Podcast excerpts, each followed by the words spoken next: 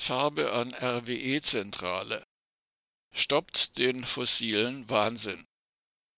Aktivistinnen und Aktivisten der Klimaschutzorganisation Letzte Generation haben am 10.12. die Konzernzentrale von RWE in Essen Altenessener Straße 35 mit Farbe besprüht. Begünstigt wird RWE von der Ampelregierung, die, statt endlich die Notbremse zu ziehen und die dringend nötige Energiewende voranzutreiben, weiterhin fossile Konzerne und ihre Aktionärinnen und Aktionäre bedient. Lina Eichler, die in Essen die Fassade von RWE mit Farbe besprühte, Zitat, die Regierung fördert fossile Energien und macht damit Reiche reicher.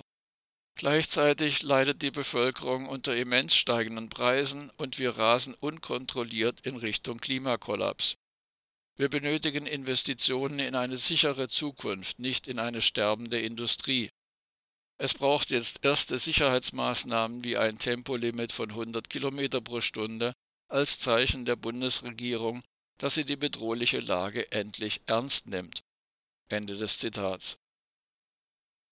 M.E. van Baalen, Sprecherin von Letzte Generation, zeigt eine der Folgen des politischen Versagens auf.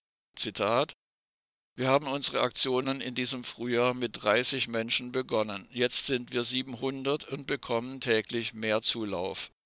Laut Deutschland-Trend ist ein großer Teil der Wahlberechtigten so besorgt, dass sie es für gerechtfertigt halten, Straßen zu blockieren, 14 Prozent, und Fabriken, Industrieanlagen oder Ämter zu besetzen, 21 Prozent.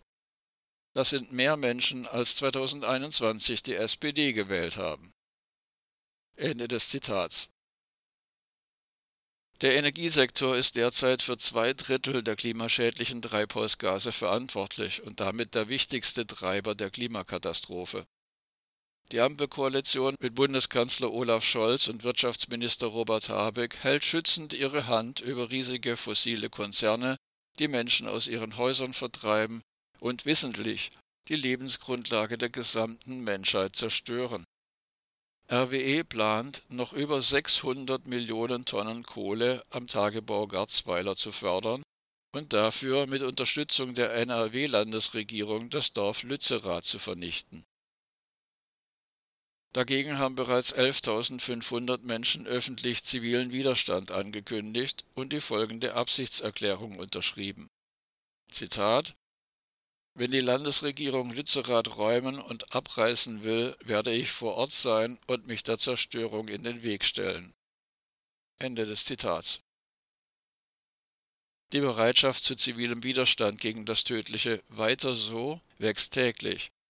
Versuche, wie der neueste aus München, friedlichen Protest zu unterbinden, schrecken ebenso wenig ab wie Geldstrafen oder Gefängniszellen, erklärte Carla Rochel, Sprecherin von Letzte Generation.